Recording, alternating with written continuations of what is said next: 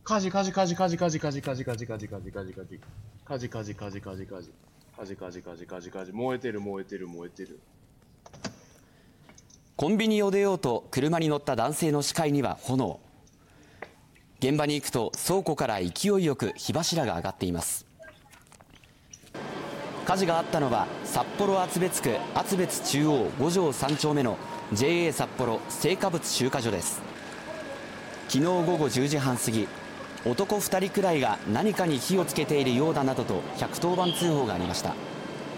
火はおよそ2時間半後に消し止められ倉庫の壁の一部や木製の台が焼けましたが怪我人はいませんでした。警察は現場にいた少年2人から話を聞いていて放火の可能性もあるとみて詳しく調べています。